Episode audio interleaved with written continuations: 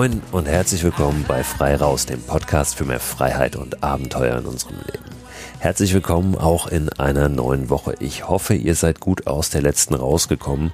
Ich habe zum Teil Bilder gesehen aus der Eifel und Nordrhein-Westfalen im Allgemeinen, wo richtig, richtig Regen runtergekommen ist und teilweise Schlammlawinen abgegangen sind. Da habe ich mich schon gefragt, ob es euch allen gut geht und äh, ja, nicht eventuell jemanden erwischt hat, der gerade irgendwo am Wandern war. In der heutigen Folge möchte ich euch mal einen Einblick geben, was eigentlich momentan da draußen im Wald los ist. Vor allen Dingen auch einen Einblick darein, was die Tiere gerade so machen, äh, wie es denen geht, worauf wir momentan ganz besonders achten sollten. Wir werden darüber sprechen, warum diese Zeit gerade jetzt im Juni eine magische Zeit ist da draußen, äh, zu welchen Tageszeiten es auch ganz besonders schön ist und sich lohnt, darauf rauszugehen, aber eben auch mal darauf schauen, äh, was wir beachten müssen aus Respekt vor der Natur. Der Juni ist ein fantastischer Monat zum draußen sein. Ähm, ja, wir kriegen das glaube ich alle gerade mit, äh, wie es da abgeht, wie es grün wird, äh, wie das Leben gerade sprießt, wie natürlich auch unsere Lebensgeister gerade wieder erwachen aufgrund des zu Ende gegangenen Lockdowns, aufgrund der ja, der ganz guten Aussicht momentan äh, in Bezug auf die Pandemie. Wir wollen alle wieder raus, wir sollen und können das auch, gerade jetzt, aber es gibt eben so ein paar Dinge, auf die wir achten sollten. Bevor ich dazu komme, ein ganz kurzes Update zu meiner Deutschland-Expedition, auf die ich im August starten werde, von der Zugspitze bis nach Sylt zu Fuß und mit dem Stand-Up-Pedalboard. Habe ich in den letzten Folgen schon drüber gesprochen, will ich jetzt gar nicht mehr groß ausführen, worum es da geht bei diesem großen Deutschland-Abenteuer. Wir haben ein Crowdfunding gemacht, um einen Film, einen Dokumentarfilm über dieses Abenteuer zu produzieren.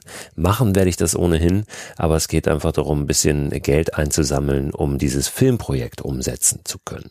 Da stehen wir momentan bei knapp 9000 Euro, was großartig ist. Und auch heute wieder ganz, ganz herzlichen Dank an jeden, an jede, die dabei ist und entweder den Film vorab bestellt oder einen freien Betrag einfach als Unterstützung spendet. Wir haben aber auch noch einen ordentlichen Weg vor uns bis zur Realisierung dieses Filmprojekts, bis dieses Crowdfunding erfolgreich ist, aber auch noch drei Wochen Zeit. Wenn ihr mögt und es noch nicht getan habt, guckt gerne mal vorbei. Ihr findet diese Crowdfunding-Kampagne unter startnext.com slash Christo Förster. Mir sind in den letzten Tagen sehr viele Fragen gestellt worden zu dieser Idee, zu dieser Expedition, zu diesem Filmprojekt. Eine davon ist, wie habe ich diese Expedition überhaupt geplant? Also wie habe ich die Strecke festgelegt? Dazu muss ich sagen, es gibt eine Strecke, die ich mir ausgeguckt habe, die ist aber nicht in Stein gemeißelt, denn ich weiß nicht ganz genau, ich habe nicht alle Schleusen, alle Wehre von zum Beispiel Flüssen mir rausgeguckt und rausgeschrieben. Das heißt, ich weiß, welche Flüsse ich ungefähr fahren möchte und wie ich zu den Flüssen komme, denn ich kann natürlich nicht immer über das Wasser überall hin, sondern, und äh, da kommen jetzt eben die Fußabschnitte, die Fußpartien, die Wanderpartien mit rein. Ähm, ich werde immer wieder auch von einem Fluss zum nächsten laufen müssen. Gerade über diese große Wasserscheide, ungefähr so, ja, etwas nördlich der Donau, ne, wo denn die Flüsse einmal nach Norden fließen irgendwann und aber etwas weiter unten nach Süden fließen. Und äh, da, da geht es natürlich nicht rüber auf dem Wasser, sondern da, da muss ich rüber laufen. Solche äh, Wanderabschnitte wird es immer wieder geben. Und äh, ich habe eine Strecke festgelegt, weil ich auch nicht ähm, einfach irgendwo auf den Rhein wollte und dann ähm, auf einen großen Fluss eben durch Deutschland mich da runterschieben lassen wollte, sondern es soll ja eine Expedition, ein Abenteuer sein. Ich wollte vor allen Dingen ähm, den, den ostdeutschen Teil noch ein bisschen äh, kennenlernen, den ostdeutschen Teil dieser wunderbaren Landschaften, die wir auch in Deutschland haben und habe eine Route geplant mit Garmin Connect. Das ist ein Tool, das ist äh, frei zugänglich. Hm, da muss man oder kann man einen, einen Account einfach eröffnen und dann eine Route frei planen. Was bedeutet, dass man jeden kleinen Teil dieser Route eben selbst manuell setzen muss. Ich bin ja viel auf Flüssen unterwegs, die sich auch sehr winden, also Schleifen drin. Das heißt, ich muss alle diese Schleifen genau nachziehen mit so einem Marker, um dann nachher eine Route zu bekommen von A nach B, in diesem Fall von der Zugspitze bis nach Sylt. Es gibt natürlich auch Outdoor-Planungstools wie jetzt Komoot oder Outdoor Active, wo man einen A-Punkt und einen B-Punkt, also Start- und Zielpunkt eingeben kann und dann bekommt man eine Route vorgeschlagen, je nach den eigenen Vorgaben. Man kann sagen, ich möchte wandern, ich bin so und so fit, ich möchte Fahrrad fahren und dann ja, kann man diese Route, die einem vorgeschlagen wird, eben natürlich auch noch individuell modifizieren. Das geht nicht gut, beziehungsweise gar nicht mit diesen Tools oder den Apps, wenn man auf dem Wasser unterwegs ist. Dafür ja, sind die einfach noch nicht gemacht. Vielleicht kommt es irgendwann. Das heißt, ich habe das auf Garmin Connect alles händisch äh, markiert, sozusagen die Route in einer wirklich akribischen Kleinarbeit. Und dann kann ich eben diese GPS-Daten mir exportieren und kann die zum Beispiel aber auch bei Komoot oder Outdoor Active, äh, zum Beispiel auch bei Google Maps wieder importieren bekomme dann also diese Route angezeigt ähm, auf diesen Apps, ähm, wo auch immer ich es dann haben möchte. Und da könnte ich dann theoretisch hingehen und auch nochmal schauen, was ist da vielleicht in der Nähe. Ja, also Komoot oder Outdoor Active haben ja viele ähm, ja, Sehenswürdigkeiten oder ähm, irgendwelche Punkte, Orte, die andere User dort eingetragen haben, verzeichnet. Und dann kann ich gucken, was liegt ähm, auf meiner Route und wo lohnt sich vielleicht noch ein kleiner Abstecher. Und diese Route wird, zum, diese Abschnitte, die ich auf dem Wasser unterwegs bin, die werden dann zum Beispiel bei Komoot so gestrichelt oder gepunktet dargestellt, wenn Komoot die nicht im eigenen System erfasst hat. Aber ich kann diese Route trotzdem sehen auf diesen Apps wie Komoot oder Outdoor Active. Das ist das, wie ich es gemacht habe. Wahrscheinlich gibt es auch noch smartere Möglichkeiten, aber das hat für mich gut funktioniert. Und ja, so weiß ich auch, dass die Strecke ungefähr 1500 Kilometer lang sein wird, wenn ich sie dann so wirklich machen kann, wie ich sie mir jetzt ausgedacht habe. Obwohl natürlich die ja, die, die äh, direkte Verbindung, die Luftlinie zwischen der Zugspitze und Sylt deutlich äh, kürzer ist. Also wollen wir mal schauen, ob das dann am Ende auch alles so hinhaut. Aber ja, das äh, kurz einfach mal dazu, wie ich das gemacht habe. Dann ist eine Frage, die mir oft gestellt wurde, wie mache ich denn das mit der Familie, wenn ich acht Wochen unterwegs bin? Wie funktioniert das? Dazu muss ich sagen, ich habe einfach eine sehr, sehr coole Frau und ich habe sehr, sehr coole Kinder, die mir einiges nachsehen, beziehungsweise mir einiges ermöglichen. Dafür bin ich unglaublich dankbar. Trotzdem ist es natürlich eine sehr lange Zeit und auch nicht so einfach zu organisieren im Alltag. Das ist ein Grund, warum ich es jetzt erst im August und September mache, obwohl ich es eigentlich früher im Jahr schon angehen wollte.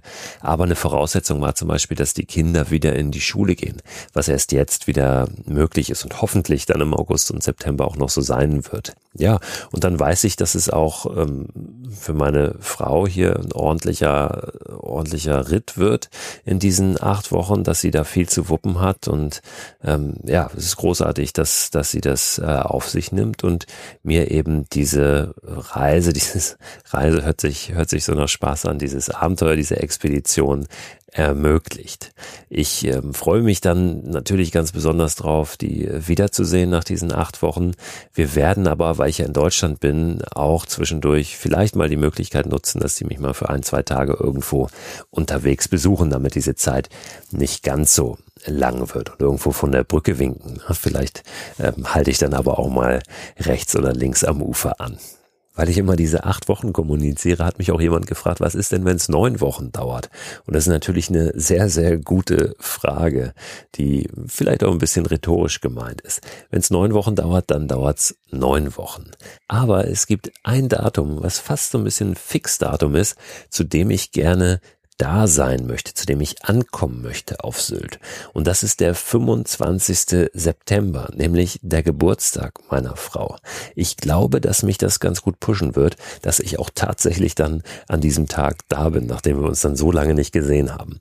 Wenn nicht, wenn es tatsächlich neun Wochen dauert, dann werde ich mir was Gutes einfallen lassen müssen. Wieder jemand anders hat gesagt, Man, schade, dass wir dann wahrscheinlich acht Wochen auf den Podcast verzichten müssen. Müsst ihr nicht. Ich habe momentan vor, wirklich mindestens einmal in der Woche von unterwegs ein Podcast-Update zu machen und ja, ein bisschen was, was Aktuelles von dieser Tour auch zu erzählen. Wahrscheinlich werde ich vorher im Juli mal vier Wochen eine Sommerpause machen, aber das kündige ich dann noch rechtzeitig an. Während dieser acht Wochen, wo ich unterwegs bin, wird es auf jeden Fall immer mal wieder zwischendurch ein Lebenszeichen geben. Einige Anfragen habe ich tatsächlich auch bekommen. Kann ich mit? Kann ich irgendwie dabei sein oder mal ein Wochenende oder vielleicht sogar die ganze Tour mitmachen? Das wird nicht möglich sein aus verschiedenen Gründen. Ich möchte nicht, dass das ein Happening wird, sondern ich möchte, dass das auch ähm, für mich eine Zeit wird, die, die ich mit mir selber habe. Ich glaube, das wird nicht nur ein, ein großes Abenteuer durch Deutschland, sondern auch ein großes inneres Abenteuer. Und dieses Abenteuer würde einen ganz anderen Charakter bekommen, wenn ich da ständig fünf Leute um mich herum hätte. Und deshalb habe ich bisher immer gesagt, nein, ich möchte nicht, dass das ein Happening wird. Aber was sicherlich möglich sein wird, dass ich mal sage, pass auf, hier kommt ein Tag, da können mich gerne so viele Menschen, wie sie nur wollen, begleiten. Vielleicht auf der Elbe, auf einem Fluss auch, wo man dann gut fahren kann, wo Platz ist, wo nicht ständig äh, Schleusen, Wehre sind oder andere Unwägbarkeiten eben warten die es dann ja zu umgehen gilt oder mit denen man dann fertig werden muss. Ähm, das kann natürlich nicht funktionieren in einer großen Gruppe, so eine Expedition.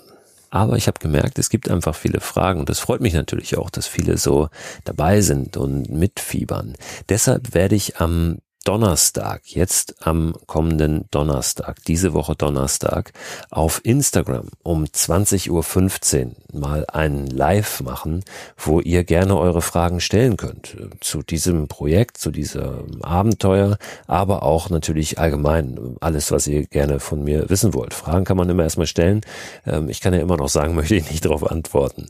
Nein, aber es gibt keine dummen Fragen und da könnt ihr gerne alles loswerden. Jetzt am Donnerstag um 20.15 Uhr bei Instagram. Ich sage das Datum nochmal dazu für alle, die, die diesen Podcast vielleicht erst später hören und dann äh, enttäuscht sind, wenn es nun an dem folgenden Donnerstag nichts mehr live gibt. Also das ist der 10. Juni, ja, am 10. Juni 20.15 Uhr auf Instagram unter Christo Förster, so heißt mein Account.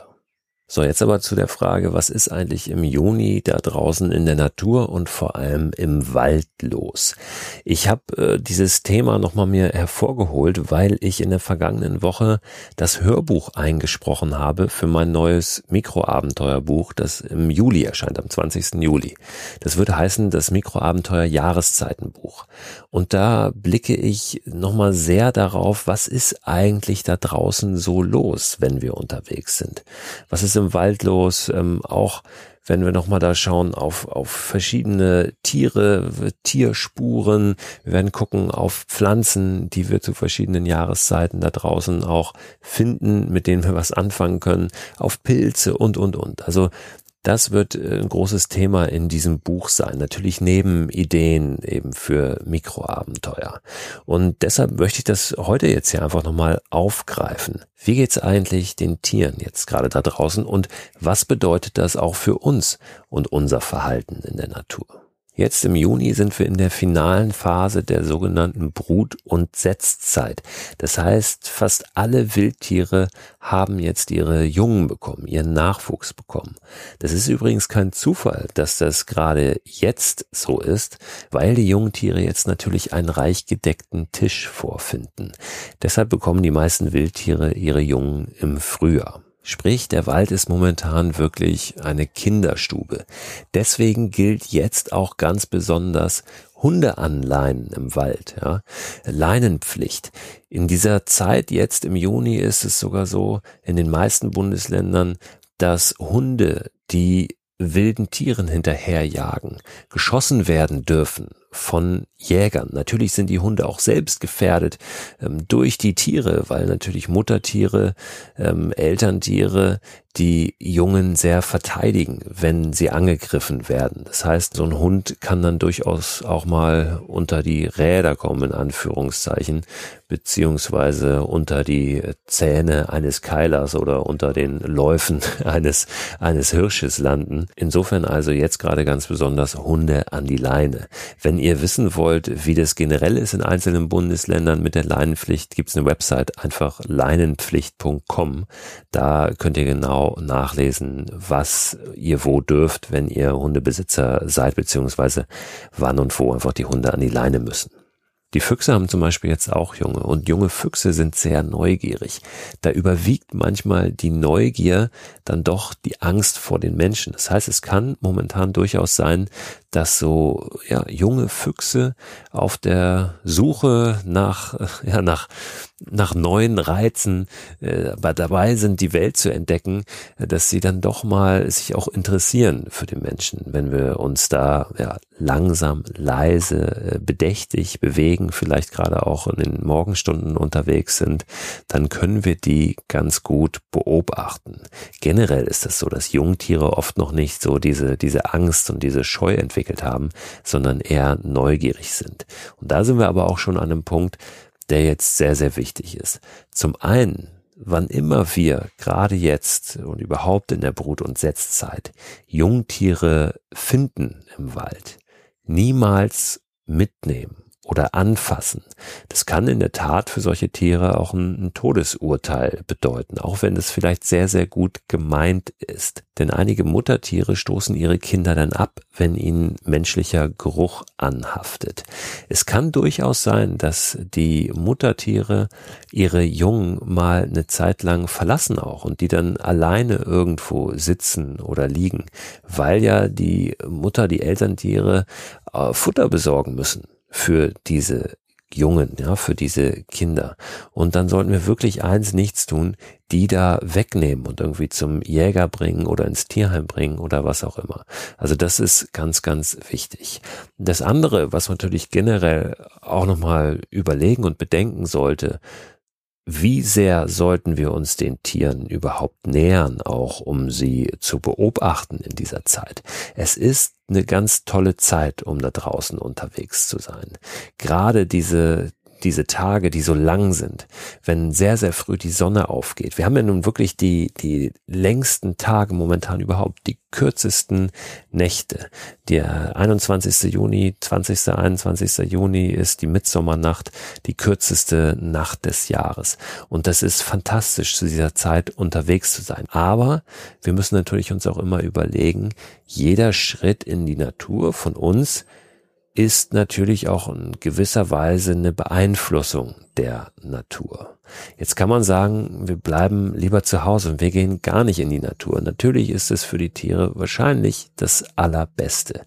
Ich glaube aber nicht, dass äh, das gut ist. Ich glaube, ähm, das sage ich ganz bewusst auch hier und äh, ich weiß auch, dass vielleicht es ein paar Menschen gibt, die das ein bisschen anders sehen. Ich glaube, wir müssen da raus in die Natur. Wir brauchen diesen Bezug zur Natur. Wir müssen das alles verstehen. Und es kann auch sein, dass wir nicht direkt und immer alles richtig machen. Es kann sein, dass wir uns vielleicht nicht hundertprozentig korrekt verhalten. Ich glaube aber trotzdem, dass wir da raus sollten. Ich glaube, dass das kein Grund sein sollte, um um zu Hause zu bleiben und uns einzuschließen und nicht mehr zu leben. Ich glaube, das gehört zu unserem Leben dazu, diese, dieses, diese Verbindung auch zur Natur, weil wir ja Natur sind und uns das unglaublich gut tut. Ich selbst bin ein ganz gutes Beispiel dafür, was für ein Prozess da auch stattfinden kann. Ich habe vor ein paar Jahren noch Sachen draußen gemacht, die ich heute nicht mehr machen würde, weil ich ein Gefühl dafür bekommen habe, was angemessen ist und wie ich mich vielleicht besser verhalten kann. Aber ich glaube, wir können nur besser werden, wenn wir Dinge machen. Ja? Und ja, deshalb finde ich es sehr, sehr wichtig, dass wir auch da rausgehen und einen Bezug zu bekommen, eine Verbindung aufbauen zur Natur und die Natur, die Tier, die Pflanzenwelt auch besser verstehen lernen. Das heißt nicht, dass ich es befürworte, gerade jetzt in dieser Zeit Junggesellen oder Junggesellinnen Abschiede im Wald zu feiern und mit einer Kiste Bier sich da einen schönen Abend zu machen. Ne? Überhaupt nicht.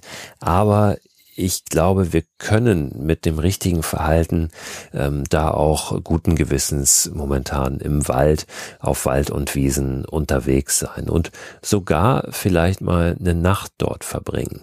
Momentan in der Zeit wahrscheinlich nicht tief im Wald drin, das würde ich nicht machen, sondern eher mich an, an Wege halten und da vielleicht am Wegesrand einfach mal ja, mich hinlegen und vielleicht ein paar Stunden die Augen zumachen, wenn ich das denn dort darf. Ähm, das heißt, wenn ich nicht in einem Naturschutzgebiet bin, wo das Lagern explizit verboten ist, Zelten ja sowieso nicht, das propagiere ich auch, auch nie hier, das wisst ihr, die ihr den Podcast schon länger verfolgt. Aber es kann ja mal sein, dass ich auf, auf irgendeiner Bank oder auch hinter einer Bank ähm, mal liege und mir die Sterne angucke und in den Wald hinein horche und dann fallen mir mal für ein paar Stunden die Augen zu. Das ist ja auch nicht verboten in den allermeisten Fällen. Ne? Eben, ähm, ja, wenn es nicht explizit verboten ist aufgrund der der Verordnung in, in dem Gebiet, wo ich da jetzt unterwegs bin oder wenn ich in einem Privatwald bin oder so. Das ist klar. Da äh, müssen wir uns an die Vorschriften halten. Aber ja, generell gilt, ob wir jetzt eine Nacht da draußen verbringen oder nur durch den Wald wandern, bitte leise momentan. Wirklich leise, wirklich rücksichtsvoll, nicht in großen Gruppen, nicht äh, mit einer grellen Stirnlampe. Es gibt Stirnlampen, viele haben sogar so eine Funktion, die haben, haben so ein Rotlicht, was nachts sehr viel angenehmer ist und auch die Tiere nicht so sehr stört, wo wir trotzdem noch alles sehen können im Nahbereich. Also das ist wirklich sehr, sehr hilfreich, so eine Stirnlampe mit einem, mit einer Rotlichtfunktion dabei zu haben, zum Beispiel. Und dann habe ich die Erfahrung gemacht, dass es eigentlich am schönsten ist, wirklich auch mal zu verharren in einer gewissen Position. Ob wir jetzt in einer Hängematte liegen irgendwo oder ob wir irgendwo sitzen, ähm, wirklich mal uns nicht so viel bewegen und so hektisch rumrennen, dann haben wir auch eine ganz gute Chance, wirklich vielleicht das ein oder andere Tier zu beobachten, aber eben dann auch nicht zu stören ja, sondern es wirklich einfach beobachten zu können und es dann auch wieder von dann ziehen lassen zu können, ohne dass wir es jetzt eben beeinträchtigt haben. Ich glaube, das ist ein ganz guter Weg. Vor Jägern brauchen wir momentan übrigens nicht so viel Schiss haben. Der Juni ist eine Zeit, wo sehr wenig gejagt wird. In vielen Bundesländern ist es auch so, dass es sogar verboten ist, eben die Elterntiere zu jagen, weil die ja gerade die Jungen großziehen müssen. Die meisten Wildarten haben auch bundesweit eine Schonzeit momentan. Ähm, Ausnahme ist, ist das Schwarzwild, also Wildschweine, selbst Frischlinge ähm, dürfen eigentlich fast das ganze Jahr durchweg geschossen werden. Aber selbst auf Rehe wird momentan kaum gejagt, auch wenn es theoretisch möglich wäre. Ähm, aber selbst die Jäger sagen, kommt, lasst einfach den Tieren mal den Juni über ein bisschen Zeit und dann haben wir auch äh, später wieder eine Chance, dass sie sich ein bisschen gewöhnt haben an diese Ruhe und vielleicht ein bisschen unvorsichtiger sind. Dann können wir danach, ähm, ja, einfach haben wir danach ähm, eine größere Chance, dass uns mal eins vor die Flinte läuft. Das ist tatsächlich ähm, was, was Jäger oft machen oder wie, wie Jäger, Jägerinnen da oft rangehen. Einfach mal zu sagen, komm, jetzt äh, haben wir einen Monat ein bisschen Ruhe und äh, es ist ja eh viel los im Wald. Es sind äh, viel mehr Menschen im Wald, es sind Jogger im Wald und die Tiere ziehen sich zurück, sind ohnehin sehr inaktiv in dieser Zeit und da lohnt es sich kaum, jetzt lange anzusitzen, morgens irgendwo und darauf zu warten, dass ähm, da was vor die Flinte läuft. Dann warten wir lieber einen Monat und äh, ja, dann geht's danach wieder ein bisschen besser. Das ist so, ähm, ja, mal ganz allgemein gesprochen, die Situation, wie sie dann auch in der Jagd aussieht, jetzt im Juni, gibt natürlich immer Ausnahmen, die dann diese Regel bestätigen, aber ja, das, das mal so die grobe Situation. Frösche und Kröten sind momentan übrigens auch sehr aktiv. Wer früh morgens äh, oder spät abends, vielleicht sogar nachts mal draußen war, jetzt um diese Zeit, der weiß das. Also ich habe schon Nächte irgendwo in der Hängematte gelegen, oft eben auch in Wassernähe dann, in irgendeinem Flusslauf oder einem See oder so und kein Auge zu bekommen, weil wirklich die ganze Nacht durch ein wahnsinniges Gequake war. Eine Sache, die ich gelernt habe bei der Recherche für das Buch, für das Mikroabenteuer Jahreszeitenbuch, will ich euch nicht vorenthalten, weil ich das ganz spannend fand. Die Schmetterlinge äh, sind natürlich jetzt auch wieder unterwegs, vermehrt unterwegs. Und einige der Schmetterlinge kehren sogar wie Zugvögel zu uns nach Deutschland zurück, bevor sie hier wieder flattern. Zum Beispiel der Distelfalter. Der Distelfalter, der überwintert nämlich in Afrika. Jetzt fragt man sich, wie findet denn so ein Schmetterling überhaupt den Weg von Afrika nach Deutschland? Teilweise sogar noch weiter. Die fliegen dann zum Teil über die Nordsee rüber noch äh, bis nach Großbritannien. Die orientieren sich wohl grob am Stand der Sonne und dann nach Landmarken und teilweise auch Linien, wie zum Beispiel Bahngleisen und fliegen dann Bahngleise entlang, bis sie da sind, wo sie hinwollen. Finde ich, finde ich großartig und ja, die bekommen dann eben hier ihr, ihren Nachwuchs auch in Deutschland und dieser Nachwuchs fliegt dann wieder nach Afrika im Spätsommer, Herbst, um dort den Winter zu verbringen, um im nächsten Jahr wieder um diese Zeit, die wir jetzt gerade haben, zu uns zu kommen und ja, so, so dreht sich dann äh, die Uhr sozusagen, das, das Rad, das Lebensrad des Distelfalters immer weiter, von Generation zu Generation. Ich stelle euch mal ein paar Bücher zusammen, die noch detaillierter darauf eingehen, was eigentlich im Wald zu den bestimmten Jahreszeiten los ist. Und die packe ich euch nochmal in den Newsletter rein, der am Ende der Woche erscheint, den ihr abonnieren könnt unter christoförster.com slash frei raus. Da werde ich euch auch nochmal zwei Empfehlungen für Stirnlampen reinpacken. Und ich gucke mal, was ich noch so finde zu diesem Thema, gerade zum Draußensein auch jetzt äh, in der Nacht im Wald und nicht nur in der Nacht, sondern auch am Tage.